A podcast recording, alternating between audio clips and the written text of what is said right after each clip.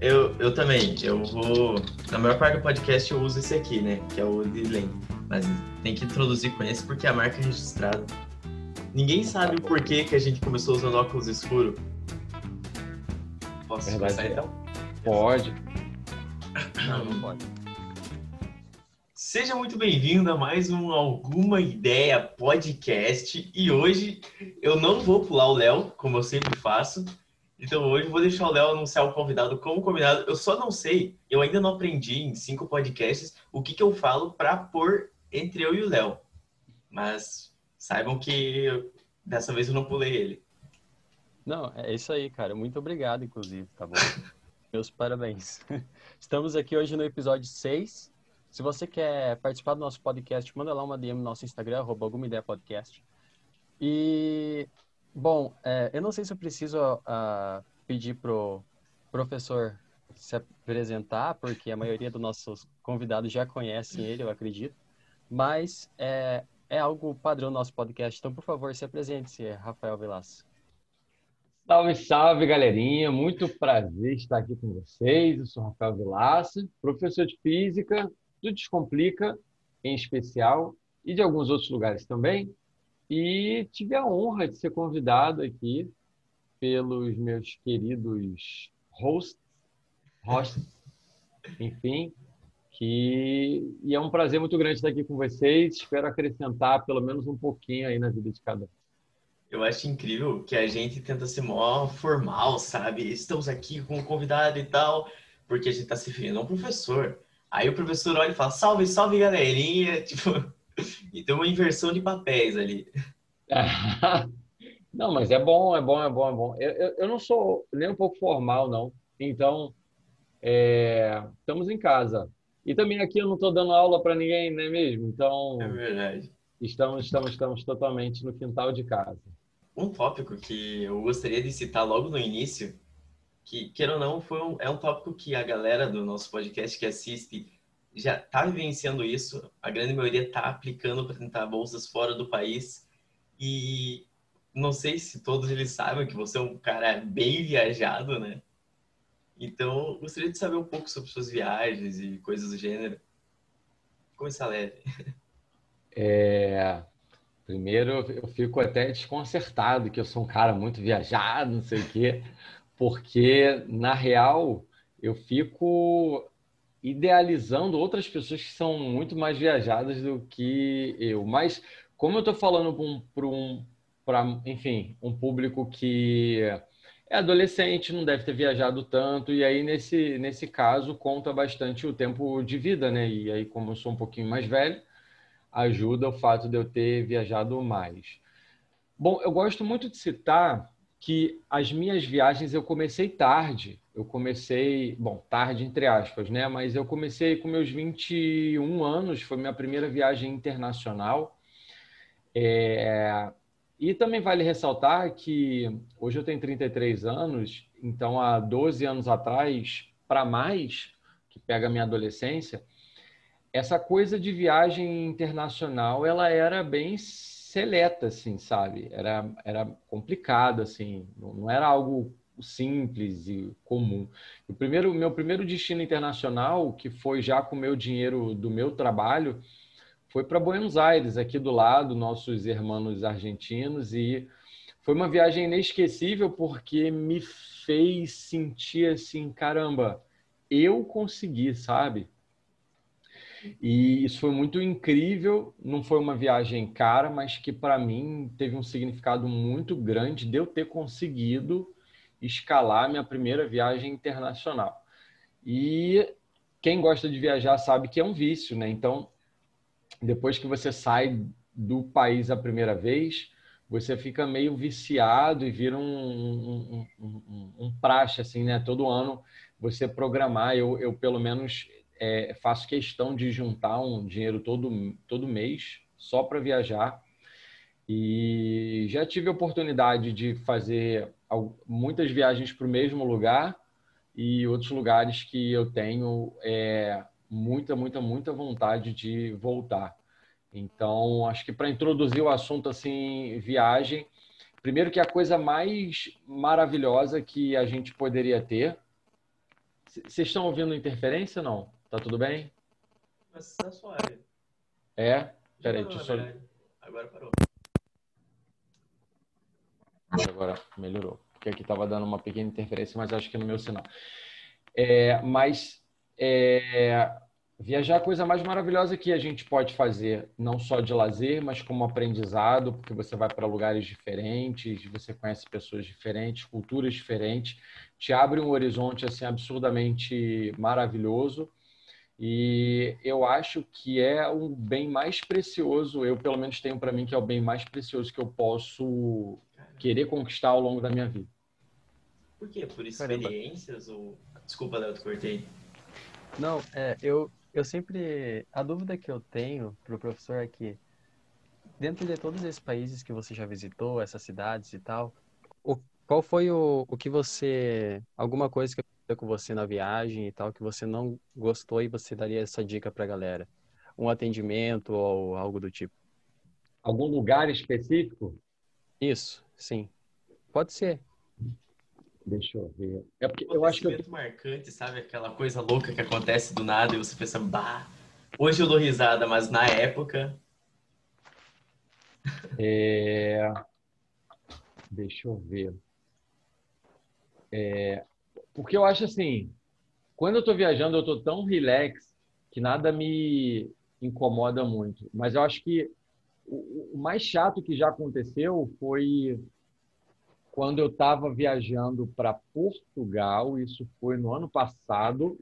Eu fui para Lisboa e o tempo de conexão era muito curto, né? Assim, eu tinha que chegar em- na verdade, chegava em Madrid e pegava o avião para Lisboa. E aí tinha um pouco mais de uma hora para fazer isso. E, bom, o voo saiu atrasado daqui. Quando o voo chegou em Madrid, eu já tinha perdido outro voo. E isso deu, fez com que a gente tivesse que ficar na fila da Ibéria. Vou logo falar, companhia aérea. Eu acho que está dando interferência.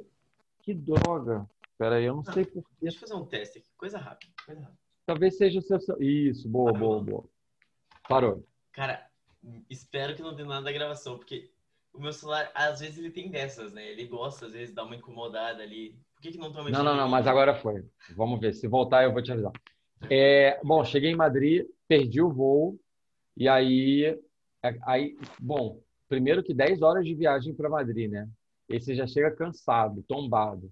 E aí eu fui para a fila de, de, enfim, da companhia aérea da Ibé- Ibéria. Aí estava lotado, porque tinha mais de 200 pessoas no meu voo. E a maioria das pessoas perderam o voo porque eu saí muito atrasado daqui do Brasil. E aí eles começaram a distribuir senhas. E aí o que, que aconteceu? As senhas que eles estavam distribuindo não estavam estavam chamando no visor. Eu descobri que eles estavam chamando todas as prioridades e depois as não prioridades. Mas eu comecei a perceber que algumas pessoas que estavam sendo convocadas não eram prioridade, mas estavam com senha de prioridade. E aí eu fui obrigado a tirar uma senha de prioridade para poder conseguir ser atendido.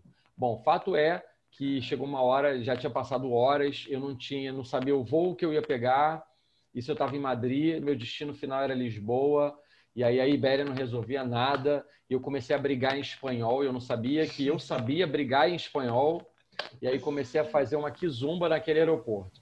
E, fato é que muitas horas depois a gente ganhou hotel, aí dormimos em Madrid e no dia seguinte a gente ia para Lisboa. Mas a gente perdeu um dia de Lisboa, perdeu uma diária do hotel em Lisboa, quase que a gente perde o hotel em Lisboa.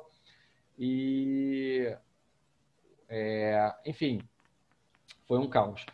É, deu muito transtorno. No final eu processei a Ibéria, ganhei a causa, ainda ganhei, ganhamos aí é, 7 mil reais nessa brincadeira. Que bom. Mas foi bem chato ali naquele momento, só que meses depois.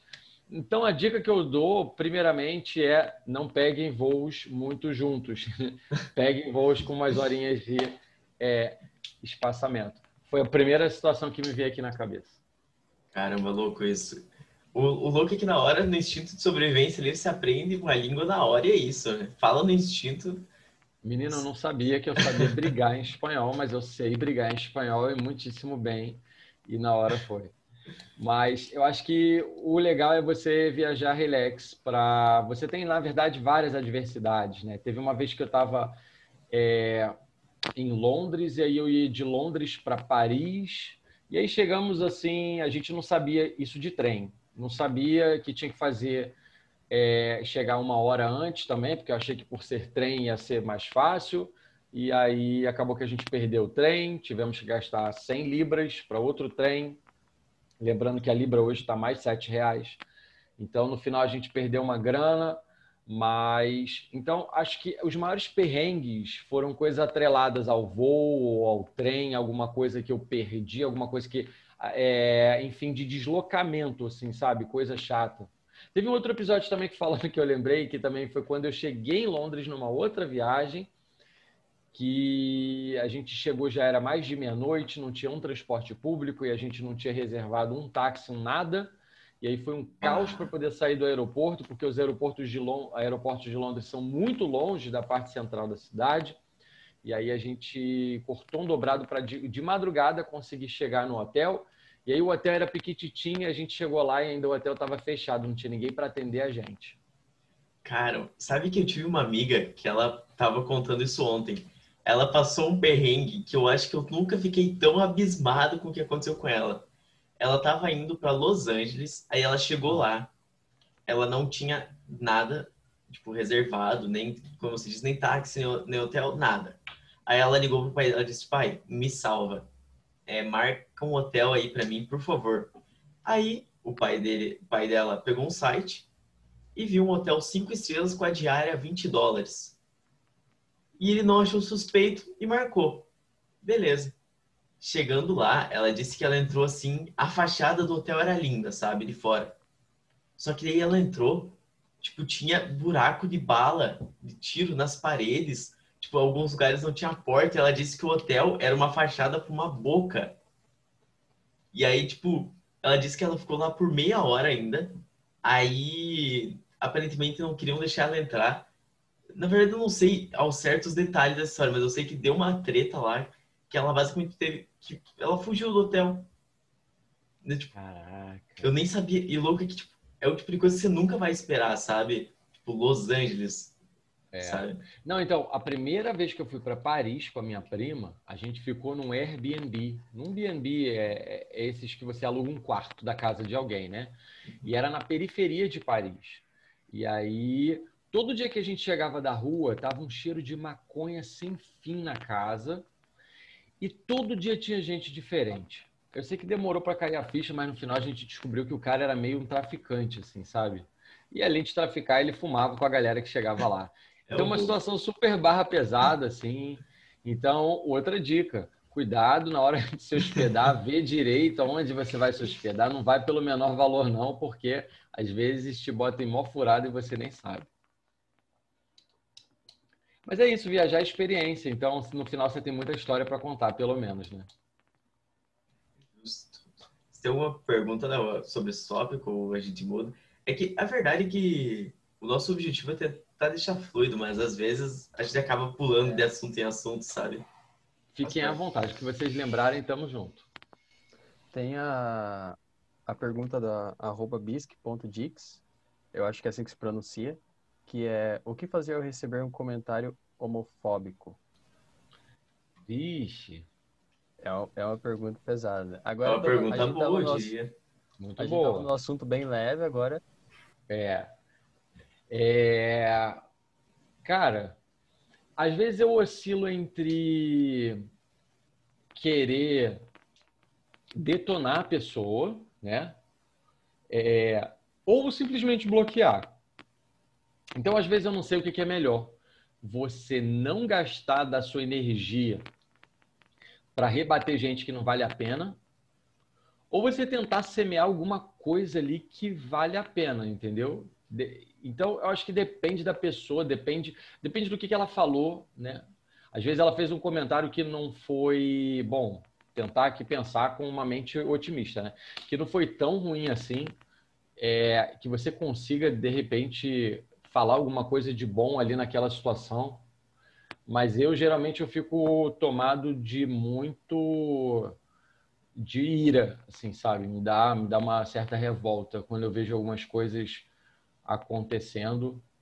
Então, é bem complicado, é bem complicado. A primeira, a primeira, é, primeiro sentimento que me vem é de rejeição, e aí ou eu vou bloquear a pessoa, o comentário, dependendo se foi na minha rede social, né? É, ou se não foi, eu, de repente eu ignoro ou faço algum comentário e saio, porque senão aquilo vai render uma discussão também que vai gastar uma energia absurda e às vezes não vale a pena, você não sabe quem é. Infelizmente, é. muita gente se esconde atrás da internet, né, do anonimato da internet, para poder expressar a cultura de ódio. E aí, às vezes, a pessoa simplesmente não vale a pena. Mas, Mudaça, você já presenciou um comentário homofóbico dentro da sala de aula? Já, já. já? No começo desse ano, inclusive, é, eu estava numa turma e foi meu primeiro dia de aula na primeira série do ensino médio de uma instituição católica aqui no Rio de Janeiro, que inclusive eu pedi demissão no meio desse ano. É, justamente por maus comportamentos que a escola simplesmente não fazia absolutamente nada para refutar aquele grupinho típico de meninos dentro de uma sala de aula, um zoando o outro, e ah, não sei o quê, ah, para de ser bicha, para de ser bicho, não sei o quê. E aí eles não me conheciam, né? E aí, olha essa. É, é, enfim, a, o meu estereótipo, né? É, e de repente não associam por estereótipo, o que é um erro, né? E não deveria Sim. ser. É, e aí eles brincando ali, pá, de repente, um vira para o outro e fala isso. Eu me irritei. Eu falei assim: vem cá, eu sou bicha. Vocês têm algum problema? E aí eles não sabiam onde se enfiar, né? E aí ficaram me olhando: não, professor, mil desculpa. Não, imagina, professor, não, não sei o quê. Acho que eles queriam morrer naquele momento. Eu falei: pois é, se você tem algum problema contra bicha, você me fala que de repente eu coloco um processinho aí no seu pai. E aí a gente conversa melhor. E aí, pronto. Acabou a aula, eles vieram me procurar, pedindo mil desculpas e tal. Enfim, fazendo aquele mês em cena que a gente sabe muito bem como é que funciona, porque eles viram que fizeram uma bobagem, né? É, mas foi, foi, foi um episódio, infelizmente não foi o único, né?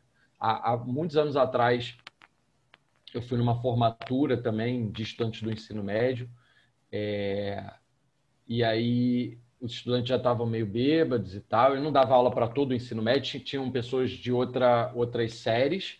E de repente eu vi um comentário de um que chegou para o outro: Ah, aquele dali é o Vilaça, ele é viado, não sei se você sabe. Então, é isso. Às vezes são comentários cheios de ódio gratuitamente, sem, sem muito porquê, como a nossa sociedade, infelizmente, está cheia, né?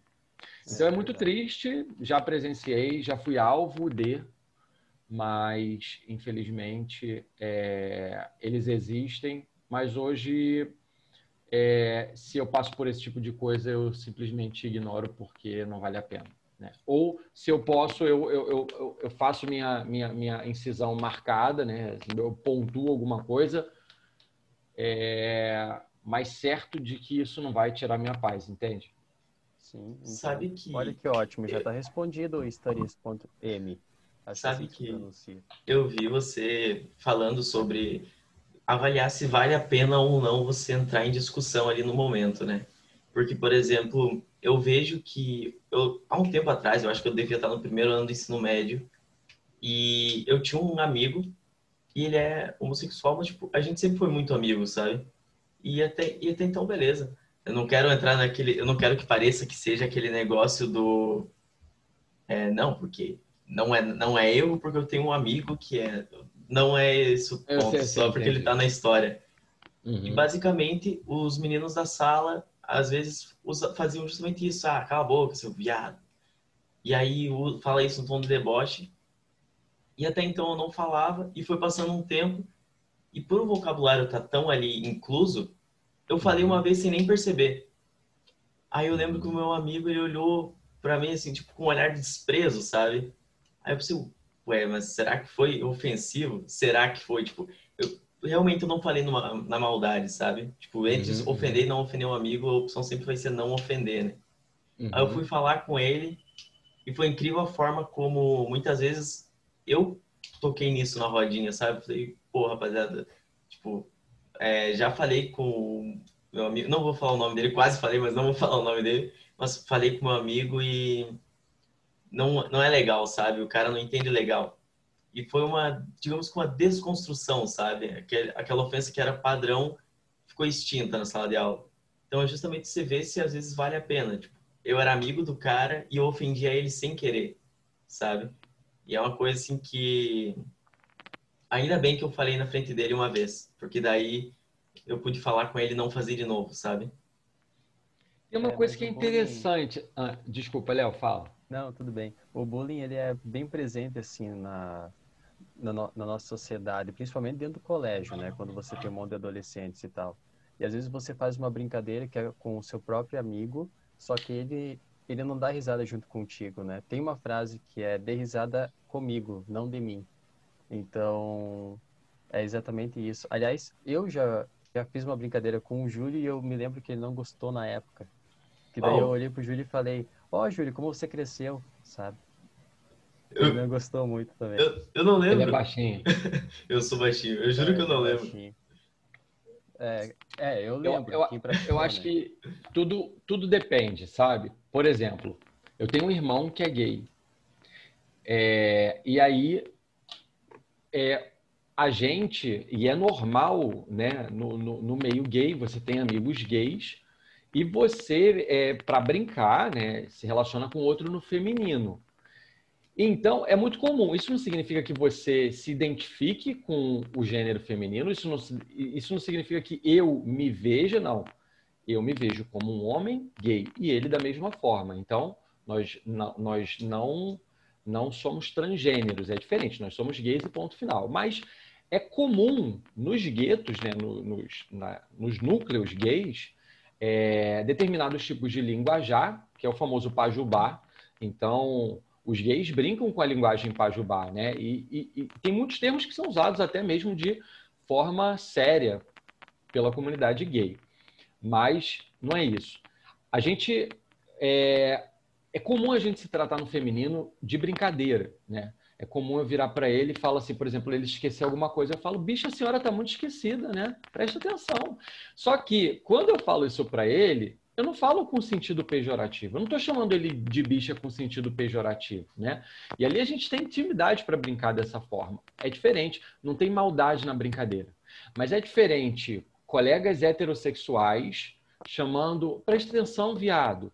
Então, aí você já vê que o termo viado ele está no meio da brincadeira por uma herança pejorativa. Então, eu acho que, que tu, tudo é como você usa, né? É, assim como, por exemplo, o vocabulário racista. A pessoa que é preta se declarar preta ou eu me referir a ela com um termo né, é, preto, não sendo pejorativo, ótimo. Agora, infelizmente, o termo preto já foi muito utilizado da forma pejorativa. Então, eu acho que, que tem tudo isso, e às vezes é uma herança muito sutil que está presente na sociedade. Então, peraí, eu estou chamando meu amigo de viado com que sentido? Ainda que o sentido esteja ali muito sutil, né? Então, acho que cabe muito essa colocação. E para fechar isso que eu estou falando, eu muitas vezes estive presente, né, e todo mundo, assim, no meio dos professores que me conhecem, que todo mundo sabe que eu sou gay, que eu sou casado, e dois professores heterossexuais brincando um com o outro, ah, presta atenção, viado, não sei o quê. Então, não é só no meio do, dos alunos, né? E eles ali, na minha presença, sabem e, e não se dão conta, né? E são pessoas supostamente mais instruídas. Então, é isso que a gente está falando, é, é como que o termo às vezes já está tão enraizado, um sentido pejorativo nele, de tal forma que faz parte de uma brincadeira e as pessoas não notam, né? Mas, enfim, eu faço minha vista grossa e segue adiante. E, infelizmente, a gente está acostumado por uma certa herança, né, de que é, é, aquela coisa da proteção, né? Então, às vezes a gente quer se proteger dessa forma, fazendo vista grossa. Então, tem ter um pouco disso também. Verdade. Eu Oi, Léo? Não, não, pode ir lá, vai lá. Ah, bom. Every, enquanto você falou, sobre, você falou muito sobre a herança, né, e o preconceito em si. E teve uma coisa que eu ouvi um cara falando, um cara negro que tipo, já viajou para mais de 102 países. Ele. a cara do Léo, porque ele provavelmente sabe de quem que eu tô falando. Tipo assim, ele basicamente falou, ele e mais pessoas, sabe? Já conversei com mais pessoas que viajaram e eles falavam assim, cara, é, eu já fui para já fui para N lugares, desde a América do Norte, Europa, tudo quanto é lugar. O Brasil é o lugar que eu mais vejo, mais vi gente negra dentro dos países que eu fui e o que eu mais sofri preconceito e às vezes até o único. Tipo, isso relacionado à cor da pele. Em relação à sexualidade, eu não sei, porque eu nunca pesquisei sobre isso, nem nunca ouvi ninguém falar, sabe? Então eu não posso falar sobre isso, mas relação, isso é uma coisa que, tipo, olha, não faz sentido. É ridículo. Simplesmente não faz sentido, né? Com toda certeza. Com toda certeza. Não faz o menor sentido uma nação hipermiscigenada, né, que tem raízes africanas totalmente, que tem população negra, é, é, não sei se é, se é a maioria, porque eu não sei dados, mas é uma coisa assim. Enfim, o povo brasileiro é um povo totalmente miscigenado, sendo realmente recordista de preconceito. É, é triste demais, assim. É, não faz o menor sentido, né? Mas é uma ideologia que se perpetua. E quando você vê as estatísticas, quando você vê os casos, é inacreditável. Você vê assim, meu Deus, de que bueiro essas pessoas saíram, né? É Sim. É inacreditável. Exatamente. Uh, Vilas, você não sente que sobre o racismo, é, dependendo, por exemplo, comparando com os Estados Unidos, lá tiveram grandes protestos nos últimos dias, né? Nos últimos meses. Então você não sente que acho que é falta do povo brasileiro, querendo ou não, lutar contra isso? A falta do. Pro... Tipo, como se o povo brasileiro fosse negligente na luta? Esse, eu, eu acho que o que eu quer dizer é, tipo, hesitar, sabe? É esse o ponto de, tipo, lutar, mas não ficar, tipo, no meio termo. Como, digamos, nem esquenta nem esfria, ficar morno. Isso que você quer dizer?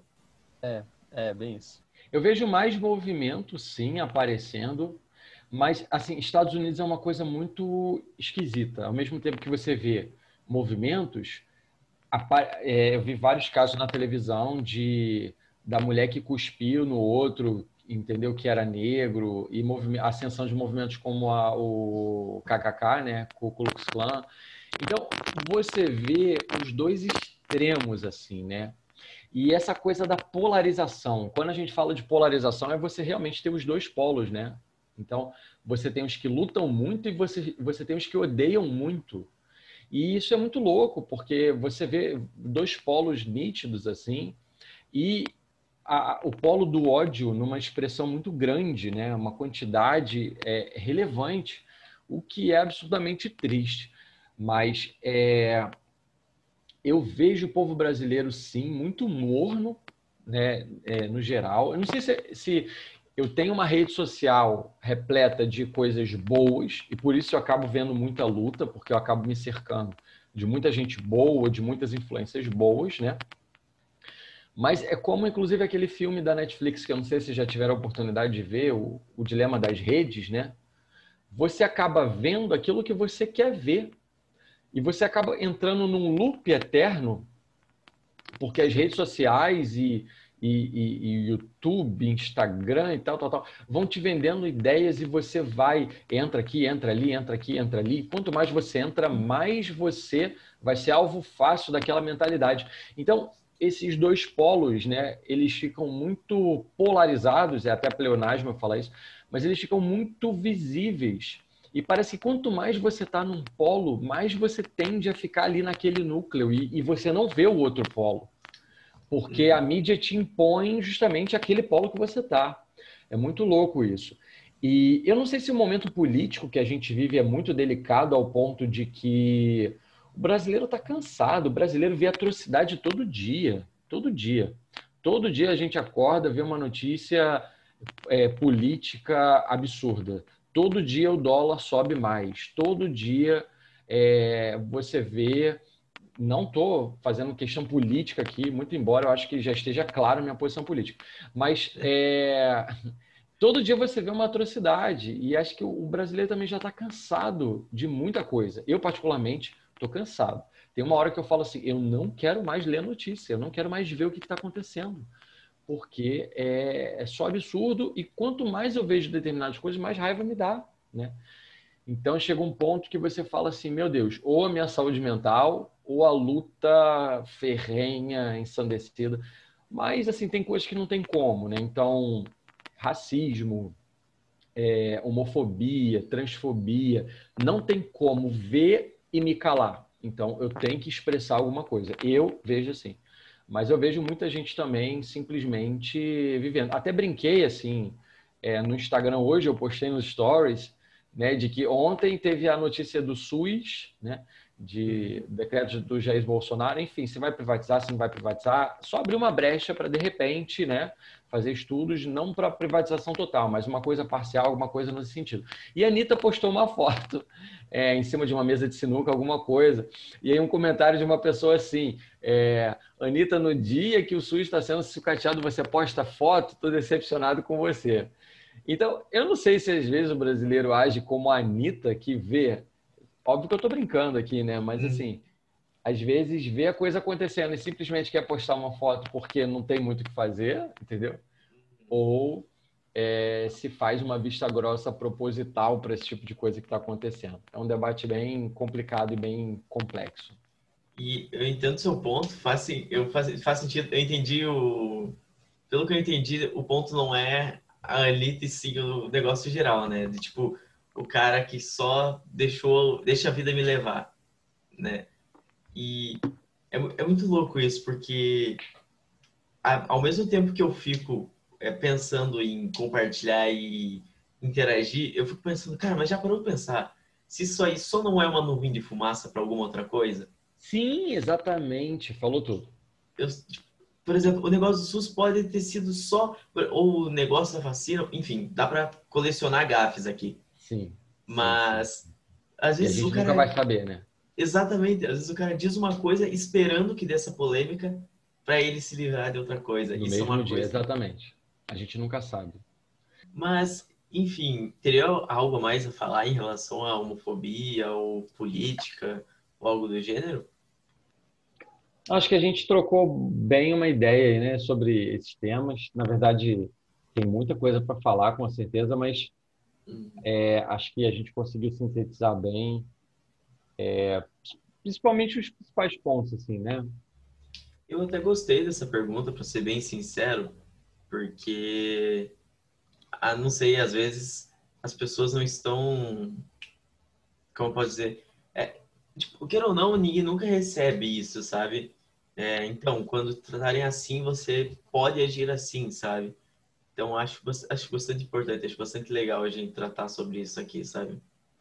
Até porque o nosso público-alvo é justamente jovem, sabe? Então, é o cara de 12, 13 anos que às vezes o cara não sabe o que é da vida, não sabe o que é. Então, eu, eu acho legal tratar sobre isso, sabe? Com certeza. Acho que respeito em primeiro lugar e tomar sempre cuidado com tudo aquilo que passam pra gente, né? Eu acho que as pessoas estão ficando mais conscientes mais cedo e isso carrega uma responsabilidade muito grande, então, do que, que você vai fazer com as suas atitudes daqui por diante, né? Então, é, é, sempre, é sempre pensar no que te ensinaram, por que, que você reproduz aquilo. Reproduz porque, sei lá, automático, mas todas as nossas ações carregam uma, uma algo por trás, né? Uma intenção. É, não... Teve um grande cérebro que disse isso, não sei quem foi, mas o famoso nada se cria, tudo se transforma, né? Com certeza. É tipo a energia na natureza, né? Na natureza, nada se cria, tudo se transforma. É exatamente isso. E uma coisa que o Léo tocou no, no naquele, na nossa antiga cal, que ele falou sobre a pandemia em relação aos vestibulares. Que eu, eu não lembro qual era a pergunta, Léo. Ah, aí entra outro ponto bem importante sobre a democratização do ensino durante a pandemia, né? Eu, eu acho legal perguntar para o professor a experiência que ele está tendo e que ele tinha antes da pandemia e uh, até porque a gente teve esses alunos aí que não tem internet, não tem celular, não tem acesso. Bom, enfim, eu, por exemplo, eu live aqui do, de uma professora de literatura da Federal do Paraná com o governo e ela tem um aluno que mora no sítio. E esse aluno que mora no sítio tem a internet muito ruim no único momento que ele consegue estudar. E ele não tem computador. Então o que, que ele tem que fazer? Ele tem que pegar o celular dele para subir até no morro no final da tarde e conseguir fazer todas as atividades da faculdade. Então, eu não fiz ensino superior, não fiz graduação ainda, mas imagina você escrever textos e tudo isso com uma telinha de celular, né? Então, isso não dá para se levar em consideração, por exemplo, os parágrafos ou a quantidade de linha que ele coloca. Ela, ela posicionou bem isso. Eu gostaria de saber a opinião do Vilas, também a experiência que ele está tendo durante esse período. É, o... Pode falar, eu só vou pedir educadamente pro meu cachorro parar de latir, mas à vontade, pode continuar que eu estou ouvindo. É curioso, assim, porque o, o Descomplica ganhou um prêmio esses dias de influenciadores do ano. E no discurso do Hansen, ele falou que é, é estranho ver as pessoas comentarem que o futuro da educação é online quando esse é o nosso presente. No sentido de que o Descomplica já faz isso já há uns bons oito, nove anos, né? É, trabalhar com educação online. Para a gente não foi nenhuma surpresa. A, a, verdade é que de todos os lugares a gente teve que, no Descomplica, continuamos a fazer o que a gente já faz, é, só que de casa. E nos outros lugares, realmente, passou a ser do presencial para 100% online, né? O mundo não estava preparado para isso, com toda certeza. Né? Ninguém estava preparado, ninguém imaginava, né? Eu lembro no começo da pandemia que eu estava na Europa, inclusive, estava em Paris, e eu falava assim, meu Deus, isso não vai chegar no Brasil, né? E aí, quando pintou o primeiro caso aqui, eu falei, putz, e aí eu pensei, ah, não, se Deus quiser vai ficar só em um ou dois. e a gente está aí encabeçando o segundo lugar no, no mundo de número de mortes. Mas, é, voltando para a parte educacional online, é, ninguém estava preparado para isso. Né? E é muito complicado que, por não estar preparado, a educação ela não é inclusiva.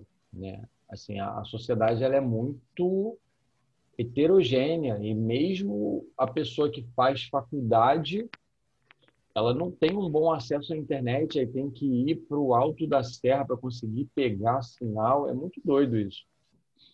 É, eu não vejo políticas públicas para tentar incluir, salvo localmente. Né? Então, alguns lugares respondem bem. Eu vejo a gente marginalizado enquanto governo federal eu não vejo um incentivo por parte do governo federal. Pelo contrário, eu vejo sempre o governo tentando é, rebater a críticas ou, ou, ou, fazer ações pensando politicamente. Eu vejo a politização do ensino. Então, quando na verdade o ensino deveria ser democratizado, deveria ser socializado no melhor sentido da palavra, eu vejo uma uma, uma politização. Eu vejo a tentativa de levar para o lado político da coisa sempre. Quando a gente não está no momento para só para pensar só politicamente, a gente está no momento para pensar em democratizar o negócio, é, políticas públicas que levem celular, internet, né, melhoria da concessão do sinal de internet para as operadoras, né, ou, ou tentar impor melhorias na manutenção, é, ou instalação de rede onde não se tem, por aí vai. Mas eu, eu, eu, particularmente, não vejo isso acontecer em massa, o que eu acho muito triste e totalmente excludente. Então, vejo muita gente que não. Vejo muitos governos locais tentando melhorar a vida da população, né? Eu vejo o governo federal tentando colocar é, é, tentando dizer que faz, mas vejo o governo federal fazendo muito pouco, e vejo pessoas marginalizadas e a gente vê o eco muito grande das pessoas que não têm acesso à educação, né? E a verdade é que quem já estava no Descomplica continuou, porque de alguma forma já tinha acesso à internet. E quem tentou é, é, é melhorar o, o, acesso à internet, ou melhorar o, o, o cronograma, o horário, para tentar ajudar mais de casa, teve êxito, mas também vem muitas famílias dentro de casa em mais horários, e aí às vezes o aluno tinha dificuldade de conciliar com horário de computador, de internet, com os pais. Então, eu acho que é um debate também muito complexo, né? Assim, foram várias nuances, mas no geral eu vi muita gente respondendo muito bem, né?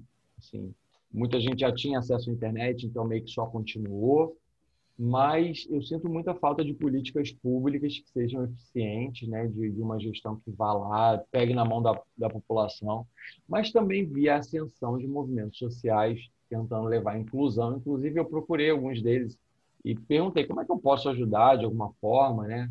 Vocês estão precisando de alguma coisa e tal. Então, é, a sociedade não está pronta, mas foi forçado a tentar ficar pronto, ou tentar melhorar, enfim. É, vi, vi, todas as esferas ao mesmo tempo, né? Foi tudo uma loucura e eu vi tudo acontecer ao mesmo tempo. Para alguns funcionou, para outros não funcionou e, e é isso. o que, que vocês acham? A pergunta que eu sempre faço para mim é: será que vai ficar pronta, como você disse? A sociedade já não está pronta, mas no final das da pandemia, será que ela vai se sentir um pouco pronta ou vai aumentar ainda mais a desigualdade social, entende? Porque tem alguns empresários, por exemplo, que eu não vou citar o nome aqui, mas que tem, uh, sei lá, aplicativos online, por exemplo, vamos usar um exemplo aqui, que dobraram o patrimônio, entende? Enquanto tem gente que deixou de estudar para começar a trabalhar, né? Então é algo que eu fico preocupado com isso. Eu acabei formulando nessa pandemia a seguinte opinião. É, infelizmente vai ter gente que isso, isso, é muito triste. É tipo é o tipo de coisa que você não tem como eu não tenho como, digamos que sequer me, me ver no lugar de alguém assim porque eu acabei não passando por isso. Sabe? Eu tive muita sorte, eu diria, e consegui é, pô, a gente entrou em quarentena, eu comecei a trabalhar por opção, entende? Não fui obrigado a fazer isso. E eu, então, eu consigo conciliar os estudos. Mas o que, e o que eu vejo é que se eu, desde o, sei lá, primeiro ano do ensino médio, tivesse feito isso, teria sido algo positivo para mim. Só que não dá para ver o, o, lado egoísta da coisa. Tipo, pô, se seria positivo para mim e para outros 30, foda-se a maioria. Então, tipo, eu acho que uma coisa que seria muito bom é pro, acho que para as escolas em geral, é que, por exemplo, eu quero ou não, lá na minha escola eu acabo sendo um gasto. Porque tem a merenda que às vezes eu posso até deixar de comer, mas aí fora, porque eles têm que fazer o máximo que puder para tentar, pelo menos, suprir todos os alunos, né? Eles têm N gastos, luz, comida, folha. Então, eu acho que você acabar pegando as pessoas que teriam condições e gostariam de estudar de casa e liberar isso para ela seria algo positivo, porque eu, eu vejo por mim que eu aprendo muito mais em casa, entende?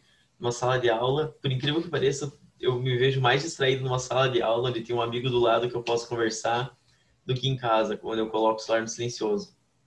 E eu entendo do lado de quem não consegue estudar em casa e consegue estudar lá, né? Tanto que até para o home office estão solucionando isso com áreas de coworking. Então, eu acho que se no, coworking, se no trabalho home, home office já está é, tá se tornando opcional, por que não transformar a escola é, física em algo opcional? Só que aí, para isso, teria que criar uma plataforma que funcionasse. Porque o Google Classroom, unido ao Meet ou o Zoom, queira ou não, é um tapa-buraco, sabe? Eles olharam e falaram, meu Deus, o que está acontecendo? Acabou resolvemos o problema. Nossa, somos incríveis. Pois é, e aí tem um debate também que é o outro lado da moeda, né? Será que é isso? Porque o ser humano vai virar uma ilha se for assim, né? E a gente não é uma ilha. E, e tem a tal das soft skills que hoje em dia estão se falando muito, que são as habilidades, bom, se for traduzir soft skills, habilidades é, suaves, né? Digamos assim.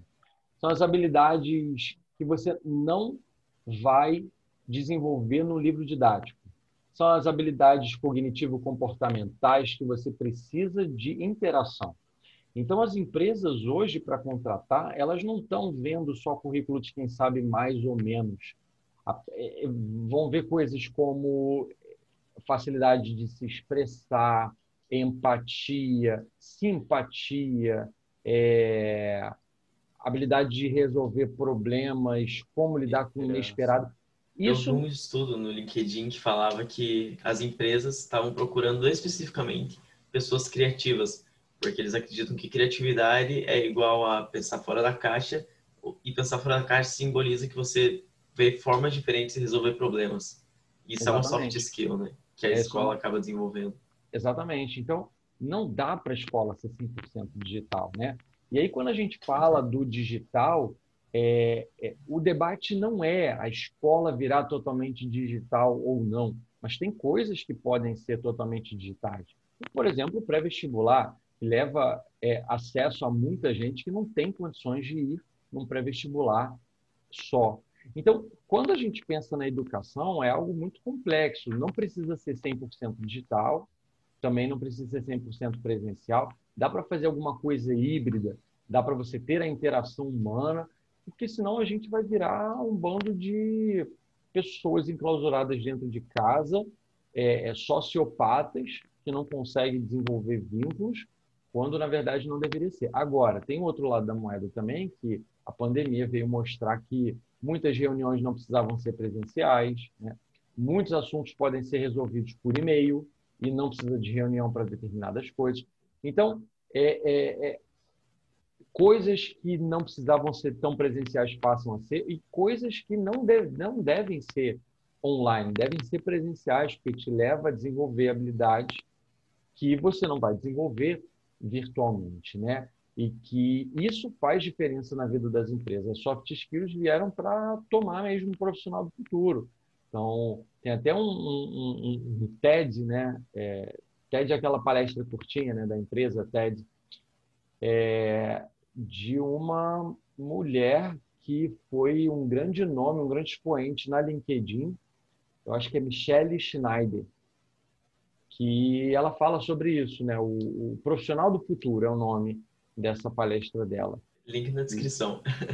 É, exatamente. Os meninos vão colocar aí que é, é muito legal essa palestra e mostra uma visão muito do futuro e, e ela foi dada há anos atrás e ela mostrou que o, o site de maior que recebe maior visita nos Estados Unidos era um site de telemedicina que hoje fez total sentido na pandemia e, e passou a ser regulamentado, né? Há pouco tempo atrás, há um ano atrás, jamais pensaria em regulamentar tão rápido uma telemedicina. E hoje, na verdade, aqui em casa todo mundo se consultou por telemedicina. Então, foi uma coisa que com certeza veio para ficar, estreitar, facilitar a vida das pessoas. Essa semana a gente teve consulta com uma médica lá de São Paulo, que há dois anos atrás a gente foi consultar com ela presencialmente lá em São Paulo. Então, quer dizer, tiveram coisas que foram muito positivas, né? Então, não é para ser tudo virtual, mas tem coisas que é, é, eu posso me consultar com um médico que está fora do Brasil hoje virtualmente, porque hoje é permitido, entendeu? Então, tem umas coisas ótimas e tem umas coisas péssimas. Então, acho que é tudo você saber dosar e olhar é, para as vantagens dessa, desse lado, né? O problema que eu vejo no Brasil é que me fez concordar com você, na verdade, em relação ao que você estava falando, é que o Brasil ele é um é ele é um lugar em geral. Por exemplo, assim, eu moro numa cidade onde com 30 minutos de caminhada, 30, 40 minutos eu chego no centro. E como eu gosto de caminhar, eu quando eu preciso ir para o centro eu vou sozinho e vou a pé. Só que é, em, em lugares como vou falar os lugares que eu tenho como referência porque foram lugares que eu ouvi pessoas falando e pessoas, tipo, mas não que tipo tem que ser igual tal lugar, e sim pessoas que estavam lá falaram, cara, é incrível como aqui funciona, que tanto que até diminuiu, uh, um exemplo disso é Nova York, chegou a diminuir a criminalidade lá, porque eles basicamente pegaram a cidade e transformaram ela numa cidade naturalmente pavimentada, uma cidade onde as pessoas não é como São Paulo que você pega uma hora de carro, sabe? É uma cidade onde você consegue ir para os lugares caminhando. Isso acaba te fazendo socializar inconscientemente e também às vezes consentimento, quando você vê alguém e se aproxima daquela pessoa, sabe? É, tipo, não, não sei na verdade como é que aqui no Brasil a gente não costuma fazer isso. Tipo, tô andando na rua, aquela pessoa me chamou a atenção, vou lá conversar com ela. Isso a escola já salva bastante, né? Às vezes, às, vezes você tá tipo num clube, tipo clube do livro, futebol, teatro, você acaba não se comunicando com determinadas pessoas. A escola te obriga a se comunicar, né? O que ajuda. Mas eu acho que por, por, pelo fato de, do Brasil ser um país onde tem um lugar que fica as casas e tem um lugar que fica as lojas, não daria certo é, industrializar, não. Digitalizar 100%, tornar tudo tão digital, porque realmente aí as pessoas iriam virar ilhas. Porque, né, pô, pegar uma hora de carro para fazer isso, ia livrar a pessoa de uma hora de carro para escola, mas aí pega o equilíbrio. Não digitalizar 100%, mas também não é que como tá, eu não sei, como você vê o modelo de educação no Brasil atual? Eu não sei, é que eu como aluno eu sempre detestei, sabe? Eu vejo tentativas de mudança, né? A gente tem é, os novos padrões da CNBB, a reformulação do ensino. Eu vejo melhorias, assim. Eu vejo tentativa de é, tornar a educação mais presente no dia a dia dos estudantes. Né? O novo currículo do Ministério da Educação veio realmente para sanar isso, pelo menos hipoteticamente. Né? Então, eu vejo ações, eu vejo coisas boas, eu, eu, eu, gosto do novo formato do ensino básico da educação brasileira, do, do, do Ministério da Educação. Tem coisas muito boas, né? É, o, o problema é você garantir a aplicação disso, né? por exemplo, deveriam ter escolas modelo. Deveriam ter escolas modelo onde você forma um modelo e exporta isso. Né? Só que a escola pública é você vê profissionais mal remunerados e se o profissional é mal remunerado, ele não vai se engajar pela mudança, porque o ser humano ele não é 100% altruísta, ele quer dinheiro no bolso para poder viver bem. E se você não remunera bem o profissional, ele não vai se engajar em mudanças. Por outro lado, a população que está nas escolas públicas normalmente são mais pobres, mais pobres são marginalizadas. Se são marginalizadas, muitas vezes não têm vontade de mudar, porque olha para aquele ambiente é, hostil que ela vive e não enxerga como ela pode mudar então, óbvio que isso tudo tem exceções. Então, uhum. é, é aquela velha história. O, governo não quer dar educação para o povo, porque sabe que educação tira e muda o governo. Então, é um círculo vicioso, sabe? É, e é complicado.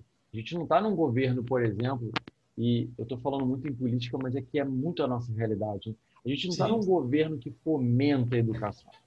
A gente não está num governo que ama a educação, a gente não está num governo que o nosso atual presidente fale né, para as pessoas estudarem, incentive isso. Eu, eu, acho que eu nunca ouvi o atual presidente falar a palavra Enem. E é muito complicado isso, né? E, e Enem, eu digo Enem. A única vez Enem... que eu ouvi ele falar foi há uns anos atrás. E eu lembro dessa frase que. Eu lembro disso porque foi uma frase que eu dei bastante risada, que ele falou para pôr os outros presidentes para competirem com ele, para se candidatar através da prova do Enem, alguma coisa assim. Tipo, vamos ver quem tira a maior nota no Enem. Tipo, foi, foi, tipo aquele negócio do que você faz quando você é criança, está falando com seu amigo, sabe? Vamos fazer tal coisa. Quem ganhar fica uhum. com o título. Uhum. Exatamente. É, e, e o, o, debate ele fica nesse nível, sabe? Então é, é muito complicado. Então eu vejo é, é, coisas boas na, na educação, enquanto lei, enquanto legislação, mas vejo também que as escolas particulares acabam liderando isso, né?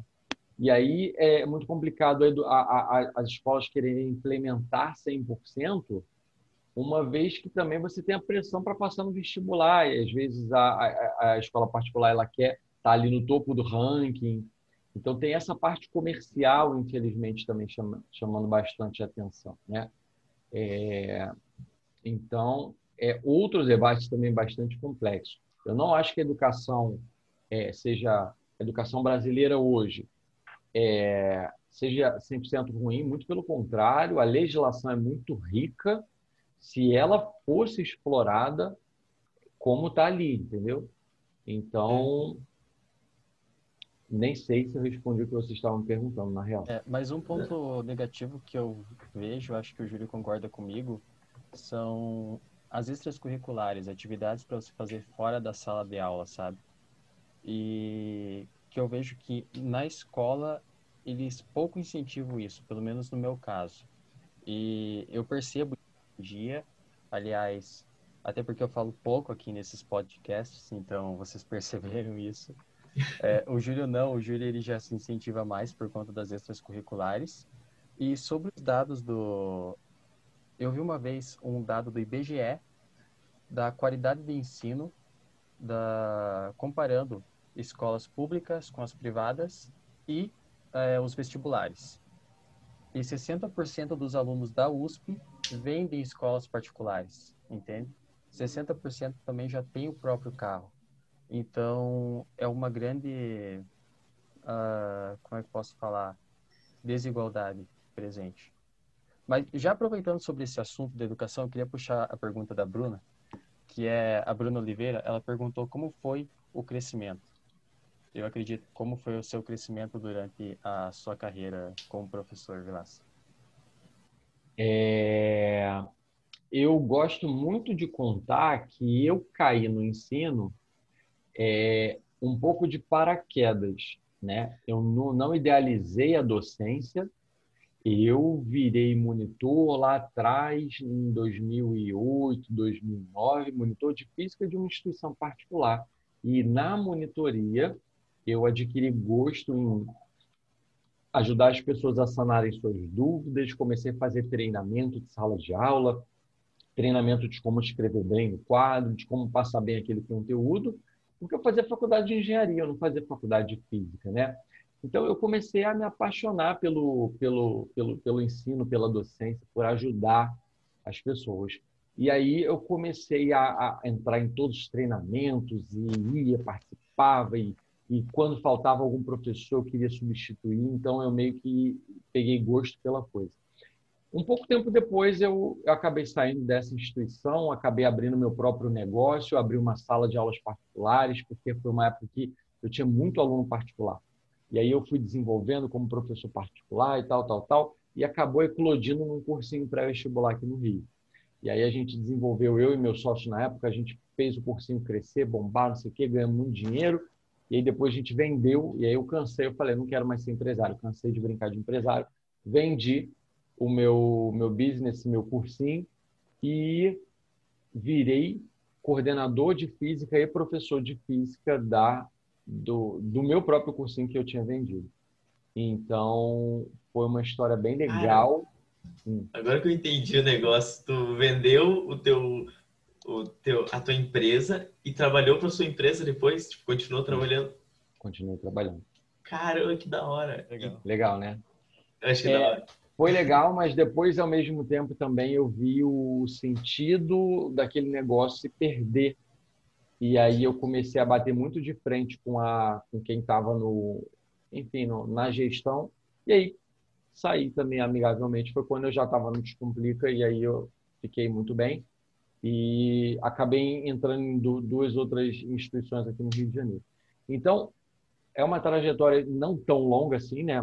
Vamos botar aí 13 anos, mas é, onde eu acho que eu comecei de paraquedas e depois me desenvolvi. Então, é uma outra coisa legal também. Às vezes você cai de paraquedas num lugar que você não sabe por onde você veio, mas você tá aí, gostei.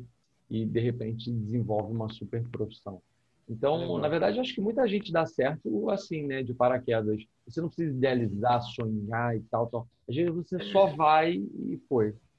Mas por conta de você cair de paraquedas, a sua família e conhecidos e tal te incentivaram a continuar? Ou mais ou não? menos. Mais ou menos. Bem mais ou menos. Bem mais ou menos mesmo. Assim. Eu, eu, eu vi muita eu, eu vi muita crítica no começo, muita mesmo.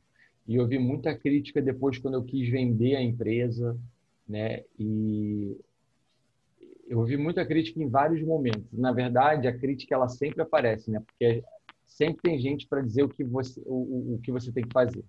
mas nunca tem ninguém para pegar na sua mão, né? É, e, e, te ajudar a fazer. Ou quando dá certo também o, o, caminho que você escolheu e não que a pessoa mandou, né?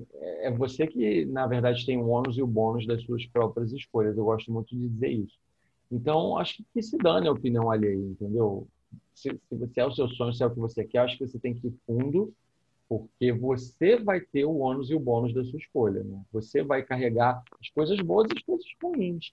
E acho que tudo na vida é para aprendizado. As coisas ruins elas vão servir para aprendizado, para maturidade e, e, muitas outras coisas. Caramba, que bacana. Eu achei muito legal. Por que você decidiu deixar de ser empresário? Você simplesmente viu que não. Você preferia ser professor? O que aconteceu? Na verdade, que é que assim eu vejo muita gente falando, né? Para ficar rico você tem que empreender, como se todo mundo quisesse ficar rico. E eu achei muito legal a tua atitude de tipo, porque assim, empreendedorismo é sem dúvida a profissão mais escalável, né? Se você estudar e aprender a escalar o seu tempo, você ganha mais dinheiro. Mas o empreendedorismo ele tem o game por si só, né? Que é o game de ver o que está dando certo no mercado, usar a melhor estratégia, chegar no cliente primeiro e pum, lucrar mais que todo mundo. Óbvio, da forma mais generalizada possível, né? Eu tô falando aqui. E você foi um cara que disse que parou de empreender para tipo trabalhar na própria empresa fazendo o que ama. Eu achei isso muito foda, sério. Aí eu gostaria de saber é, por que você tomou essa decisão, o que mais te incentivou a tomar essa decisão, sabe? Na época, eu tive muitos atritos com meu outro sócio por discordar de gestão da gestão dele, né? Eu tinha um modelo um pouco mais, digamos, é, menos ousado de administrar as coisas. E modéstia à parte, eu sempre fui elogiado pela minha forma de gerir, que sempre foi muito humana, né? Então, eu gosto de administrar, eu gosto de gerir, eu, eu, eu, gosto dessa coisa de, de coordenar. Tanto que depois eu, eu, fiquei como coordenador lá dentro, e tanto que na, nos lugares que eu trabalho, normalmente eu sou cotado para cargos de coordenação. Então, é uma coisa que eu gosto, porque eu acho que eu tenho muita habilidade com os seres humanos. É, porque eu sou uma pessoa muito humana, e para ter habilidade com as pessoas, eu acho que antes de tudo você tem que ser muito humano. Né? É, na, mas na época eu não concordava com o modelo dele e do meu sócio e simplesmente eu achei melhor que eu saísse. Então eu preferi sair porque eu precisava cuidar da minha vida, da minha cabeça, repensar uma série de coisas. E eu achei justo ali naquele momento eu parar de ter o meu próprio negócio para poder cuidar um pouco mais de mim, da minha vida, da minha saúde, da minha família. É, na verdade, depois ele vendeu o curso para uma outra empresa que acabou virando uma grande escola que hoje tem no Rio de Janeiro. Então, é, na verdade, não, não, não foi direto. Tipo, eu vendi e aí eu, eu virei coordenador. Não, eu vendi, ele vendeu e depois nós dois fomos trabalhar lá dentro. Ele também vendeu e ele também foi trabalhar lá dentro e hoje ele também não está mais. É, por outros atritos, enfim, outras questões. Mas eu acho o seguinte, é, essa cultura de tem que empreender, tem que ser dono do seu próprio negócio, eu, eu acho muito legal, acho que te dá uma, uma, uma autoestima, te dá um, uma independência, né? Você não precisa trabalhar para o outro, você não precisa ser empregado de ninguém. Mas, ao mesmo tempo, depende, sabe? Porque eu acho que você simplesmente pode gostar de uma coisa que você faz e querer vender o seu, a, a, sua, a sua força de trabalho para não ter determinadas dores de cabeça. Então, eu, por exemplo, já dando spoiler do que eu penso um pouco do ano que vem. Eu quero muito continuar no Descomplica e acredito que vai dar tudo certo para isso. É, quero sair de alguns lugares que eu tô para poder é, desenvolver um certo projeto que eu tenho de um, um, um, um, cursinho virtual meu, assim, mas como se fosse presencial, só que online. Então, eu estou pensando em abrir uma sala virtual para o ano que vem. Em primeira mão aqui? Saindo em primeira mão? Em primeira mão, em primeira mão. Ô, louco, que honra! então, o berço do negócio do Vilaça. É, não, né, nem comentei com ninguém. Então, mas acho que vai dar tudo certo, que é algo simples, enfim. É, é, as pessoas abrem salinha, e é um efeito, foi um efeito colateral da pandemia. as pessoas abrem salinhas presenciais e hoje, na verdade, você não precisa. É, é, ah, eu quero ter aula com Vilaça de física. Ótimo, você não precisa necessariamente morar no Rio de Janeiro, você pode estar aula comigo, mas eu não quero fazer nada gravado, como se fosse uma aula particular, só que num grupo e tal, uma coisa mais seleta. É... Bom, isso é empreender. Isso não me impede de vender a minha força de trabalho para o Descomplica, que é uma empresa que eu amo e quero continuar lá dentro. Então, eu acho que, na verdade, você pode também ser híbrido. Você pode ter seu negócio, você pode é, empreender dentro de uma zona de conforto, porque quando a gente pensa em empreender, tem muito a falsa visão de que vou abrir uma grande empresa, vou ter grande responsabilidade, vou ter grandes dores de cabeça, e é isso aí. Eu, particularmente, não quero isso para minha vida. Definitivamente não quero. Então, é... eu acho que o, o, o, empreender tem, tem que se tomar muito cuidado, porque eu acho que é uma, é uma palavra muito, muito, muito da indústria meritocrática, sabe? De você para ser uma grande pessoa, você precisa empreender para você ganhar muito dinheiro e ser independente, ninguém mandar em você, blá blá blá. Parece muito papo de, de coaching do século 21, sabe? Que eu tenho um certo preconceito e aversão dessa figura. É, da figura mal utilizada, claro. Sim. Porque tem os profissionais que são muito maravilhosos e é isso aí. É, então, eu acho que a gente tem que tomar muito cuidado, sabe? Eu acho que eu acho que você pode amar uma coisa e você pode não querer empreender e tá tudo certo, tá tudo bem. Eu costumo dizer, é, para fechar isso que eu estou falando, que é, quando eu era mais novo eu tinha muito uma visão assim, eu queria largar tudo e viver sendo barman em bares na Europa porque eu achava um estilo de vida super legal. E, na real, eu tenho amigos que fazem isso, eu já conheci pessoas que fazem isso e ganham seu bom salário mínimo e vivem muito bem para o padrão local ali da Europa. E tá tudo certo, entende? Uhum. E se, se o cara gosta do lifestyle e quer viver assim por alguns anos e depois mudar, eu acho que tá tudo bem. Eu acho que tem espaço para todo mundo, sabe? E a gente nunca pode se esquecer que a, a, as pessoas também que vendem a ideia de que empreender é muito maravilhoso, elas ganham muito dinheiro por trás dessa ideia. Elas não são pessoas 100% altruístas e querem te ensinar a ser uma pessoa maravilhosa porque elas são muito boas e é isso. Não, elas ganham dinheiro com essa ideia. E no final das contas, a gente é sempre produto de alguém. Então, escolha ser o produto de quem você quiser ser.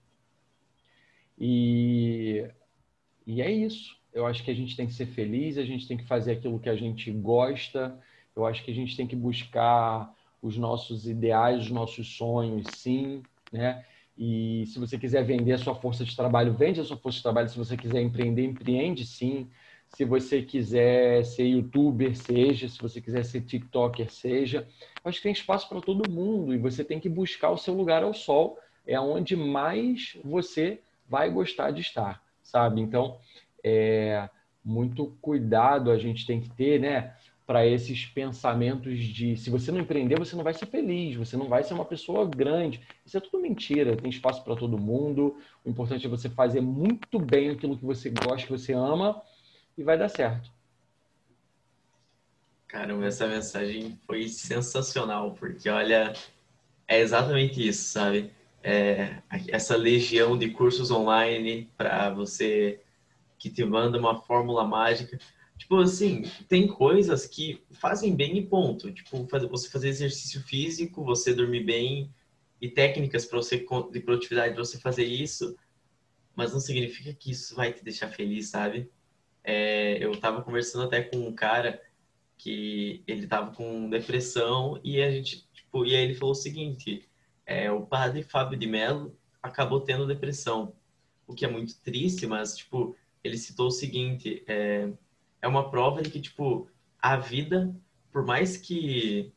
Depende, depende muito da sua crença. Eu acredito na minha religião, mas elas, a vida vai além de exercício físico e alguma crença é, celestial. Esse era o ponto dele e que para mim até o momento faz sentido. Tipo, quando eu falo vida, eu tô falando aqui agora, sabe? No estado que nós estamos na Terra, a vida vai muito além de ser alguém, se formar ou é, como o teu amigo que é barman e vive feliz assim. Tipo, ele é muito mais feliz que muita gente, ponto. É, é. Assim, na verdade, eu, eu não acho que seja uma coisa para a vida toda. Sim. De repente é, mas eu só não conheço gente que passa a vida toda assim. Mas, por exemplo, assim como comissário de bordo, é, eu tenho amigos que se aposentaram como comissários de bordo, né? Tem um amigo que mora nos Estados Unidos e ele é atendente, é garçom, entendeu? E ganha super bem, trabalha em um lugar super bom e vive muito bem. Eu não sei até quando, né? Mas hoje, hoje, hoje eu vejo que ele está muito bem com isso, de verdade. Está feliz, fazendo o trabalho dele tranquilo e é isso, assim. Não tem grandes ambições financeiras de repente, né? Não sei, vive a realidade dele, vive o luxo dele, tem o carrinho dele, bom, muito bom, tem uma BMW. Legal, então, hein? Legal, hein? Legalzinho até. É que, Nos Estados Unidos você consegue ter esse tipo de coisa. O importante Enfim. é suas escolhas estarem equivalentes às suas ambições, né? Tipo, pô, se eu quero fazer milhões, quero milhões na conta, um trabalho escalável pode ser a melhor opção. Ou não, ou posso vender um software por milhões. Não sei. Entende? Mas o importante é tomar atitudes de acordo com isso. Pelo menos é a forma que eu vejo. É, né? no final das contas, tudo que importa é felicidade, né, cara? se sentir bem consigo mesmo, com o que está fazendo, com, com o seu posicionamento. E é isso. É isso o que importa é o que interessa. É, e assim, tem lugar para todo mundo, tem lugar para todas as escolhas, né? E tem gente que vai fazer escolhas que vão render muita grana, tem gente que não. E, e, e tem gente que não tem problema, que vai ser feliz ali, ganhando pouco, mas fazendo o que gosta, entendeu?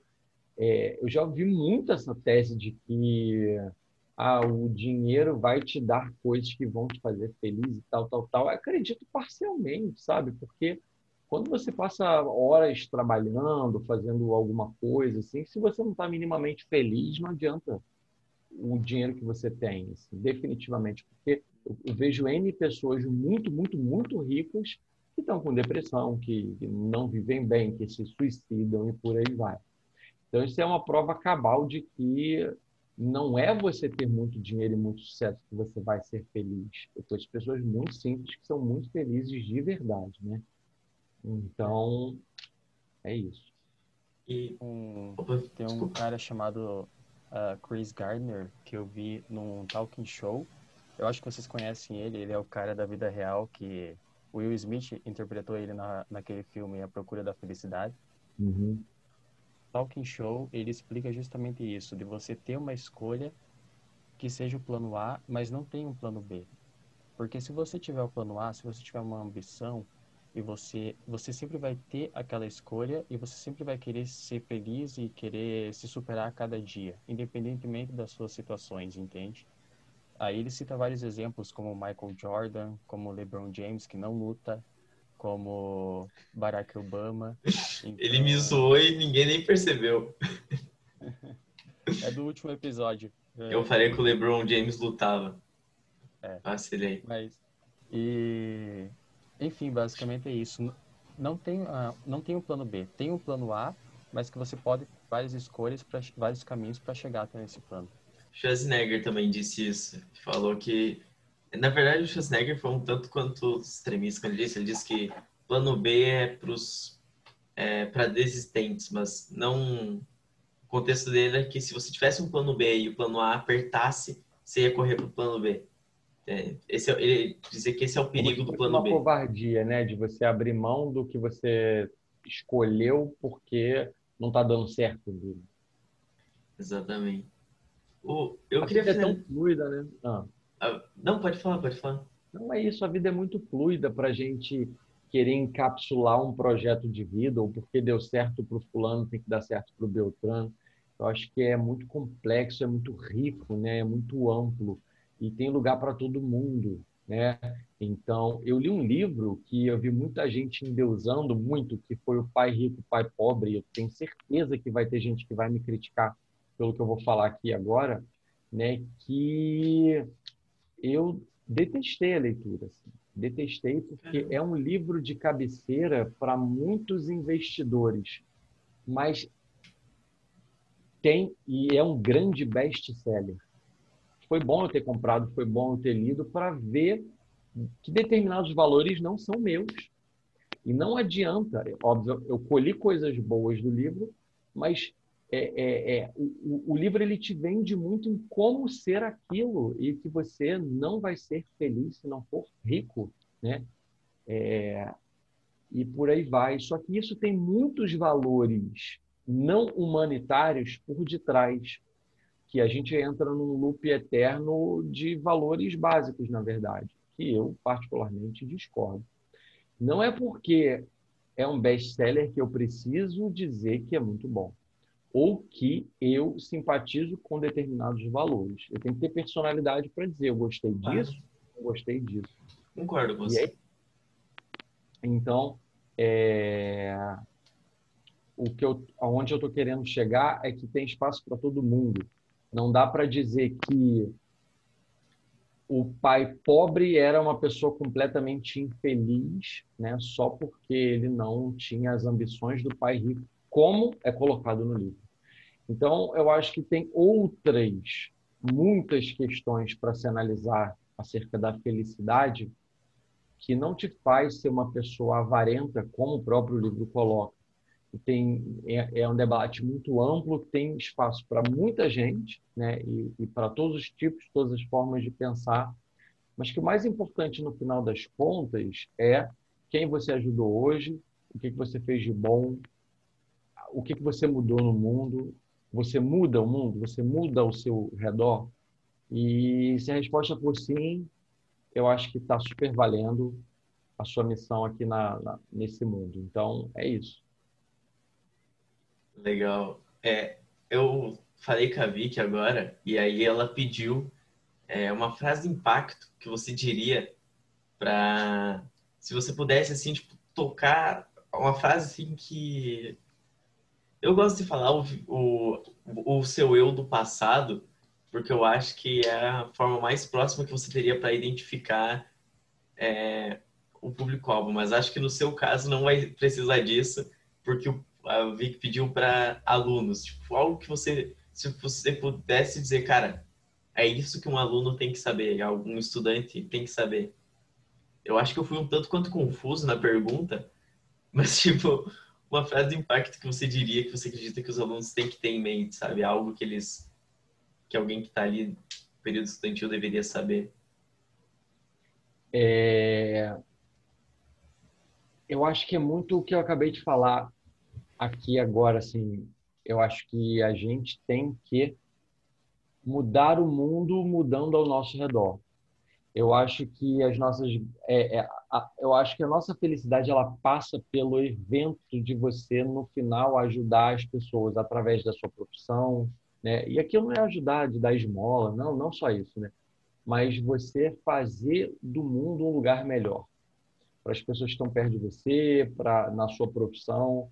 Então, na hora de escolher a profissão, pensa no que, que você vai fazer. É, pensa no que fazer, no sentido de você gostar, de você se desenvolver, para que gostando você possa ajudar as pessoas, fazer melhor as pessoas, porque quando você faz o bem, você se sente muito bem. Eu acho que isso é um grande antídoto da depressão, que eu acho que é o mal do século. Até pela Organização Mundial da Saúde, o mal do século é a depressão. Então, um grande antídoto à depressão, eu acho que é você fazer coisas boas, fazer o bem, se você vai ser médico, que seja um médico que ajude as pessoas, que vai, se você ser professor, seja professor, ensine da melhor forma para ajudar as pessoas. Então, e ter esse retorno das pessoas é muito bom, muito satisfatório. É o que eu falo para mim em primeiro lugar. Né? Então, tenha personalidade, tenha os seus valores, né? É, não se importa com a opinião alheia, porque no final quem vai pagar suas contas é você. É, viva a sua vida, faça aquilo que você ama, seja quem você é, que se dane, que se foda mesmo a opinião das pessoas. E é isso. Então, acho que a opinião, é, é, é a mensagem que eu deixo para as pessoas. Seja Caramba. sempre você mesmo, tenha seus valores, sua personalidade e tente fazer do mundo um lugar mais agradável para as pessoas que estão ao seu redor. Ótimo, ótimo. Grande encerramento. Perfeito. Quer finalizar então, Léo? Claro, cara. Claro. Peraí, eu vou pôr o óculos. Ah, então também vou. Então também. Vou mudar. Justo. Justo. Posso ir? Tranquilo? À vontade. Beleza. Bom, é isso aí, galera. Eu espero que vocês tenham gostado desse episódio com Rafael Vilaça. E não esqueçam de curtir aqui o nosso vídeo, se inscrever, compartilhar, ativar o sininho.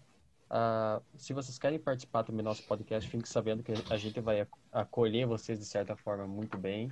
Então, manda o seu DM lá no nosso Instagram, arroba Podcast. E é isso, eu queria agradecer agora o Vilaça. Muito obrigado, Vilaça, por obrigado você. Muito obrigado por vir aqui e confiar na gente, porque a gente chegou, chamou ele lá no Instagram e falou, ah, por que não, né? Então, muito obrigado também pela sua confiança e é isso. Obrigado a vocês pelo convite, um prazer todo meu, vocês são maravilhosos e espero que estejamos juntos aí, trocando várias ideias, com certeza daqui para frente, e vai dar tudo certo nos sonhos de vocês, eu tenho certeza. É isso. Muito obrigado, galera. Tchau, tchau.